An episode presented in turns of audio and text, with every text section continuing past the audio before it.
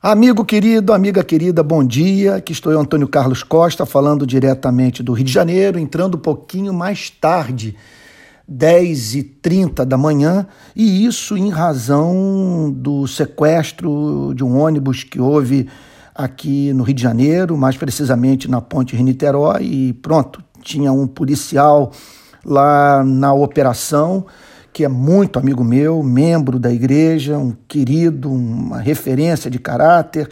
Então eu estava envolvido emocionalmente com a causa, por se tratar também de reféns, de um amigo trabalhando, pensando na vida do sequestrador, de todos os envolvidos. E, portanto, eu não tive cabeça para gravar. Peço perdão a todos. E quero agora dar sequência a essa série de mensagens intitulada Bíblia Grifada, na qual eu faço breves comentários sobre os meus versículos favoritos, aqueles que eu grifei na minha própria Bíblia. E um dos versos que eu grifei é Efésios 2:1, que diz assim: Ele lhes deu vida quando vocês estavam mortos em suas transgressões e pecados. Essa passagem descreve uma operação de resgate um sequestro que nós sofremos. No verso 2 e no verso 3, o apóstolo Paulo fala sobre a, os sequestradores, o seu perfil, o seu caráter, o que, que eles fizeram com as nossas vidas, nos quais, diz o apóstolo Paulo, vocês andaram noutro tempo, segundo o curso deste mundo, segundo o príncipe da potestade do ar, do espírito que agora atua nos filhos da desobediência entre eles também nós todos andamos no passado, segundo as inclinações da nossa carne, fazendo a vontade da carne e dos pensamentos, e éramos por natureza filhos da ira, como também os demais. Essa é uma passagem que desfere um golpe frontal nesse conceito de livre-arbítrio que leva pessoas a acreditar que o homem goza hoje da mesma liberdade que um dia gozou no momento que foi criado por Deus. É... Com isso, esses afirmam que nós somos livres para escolher tanto bem quanto, quanto, quanto mal e que estaria também no nosso poder de escolha até mesmo nos regenerarmos mudarmos as nossas vidas, nos convertermos por nós mesmos e que esse poder, portanto, repito, de decisão estaria em nossas mãos. Essa passagem nega essa doutrina, porque não há espaço aqui para livre-arbítrio, dentro do ponto de vista dessa definição. Porque se o conceito de livre-arbítrio é que quando o ser humano age, ele faz o que ele quer fazer, esse é o ponto de vista de todos os cristãos. A teologia arminiana, a teologia calvinista concordam nesse ponto, que quando o homem age, quando ele decide, quando ele delibera, ele ele faz o que quer fazer. Contudo, o que nós negamos, o que eu nego, que me parece muito claro nas sagradas escrituras, é que hoje o homem só deseja o mal ele perdeu a liberdade de, por si mesmo, sozinho, sem o auxílio da graça soberana, escolher o amor, escolher o arrependimento, escolher a fé, escolher depor as armas, escolher voltar para a presença de Deus.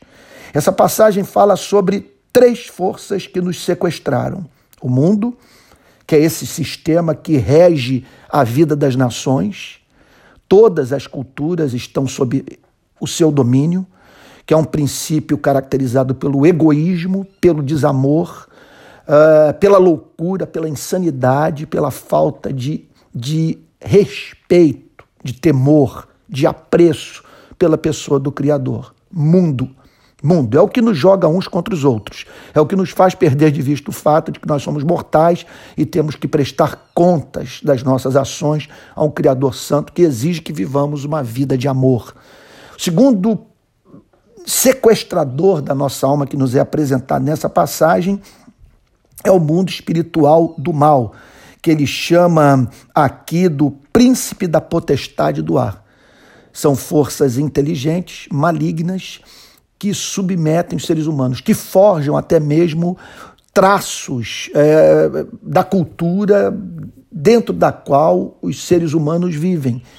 Portanto, esse é um outro elemento que está aí. Toda obra de conversão resulta de uma grande libertação espiritual. Lutero dizia que a vontade humana é como um cavalo. Se esse cavaleiro for o Espírito Santo, a vontade vai numa direção.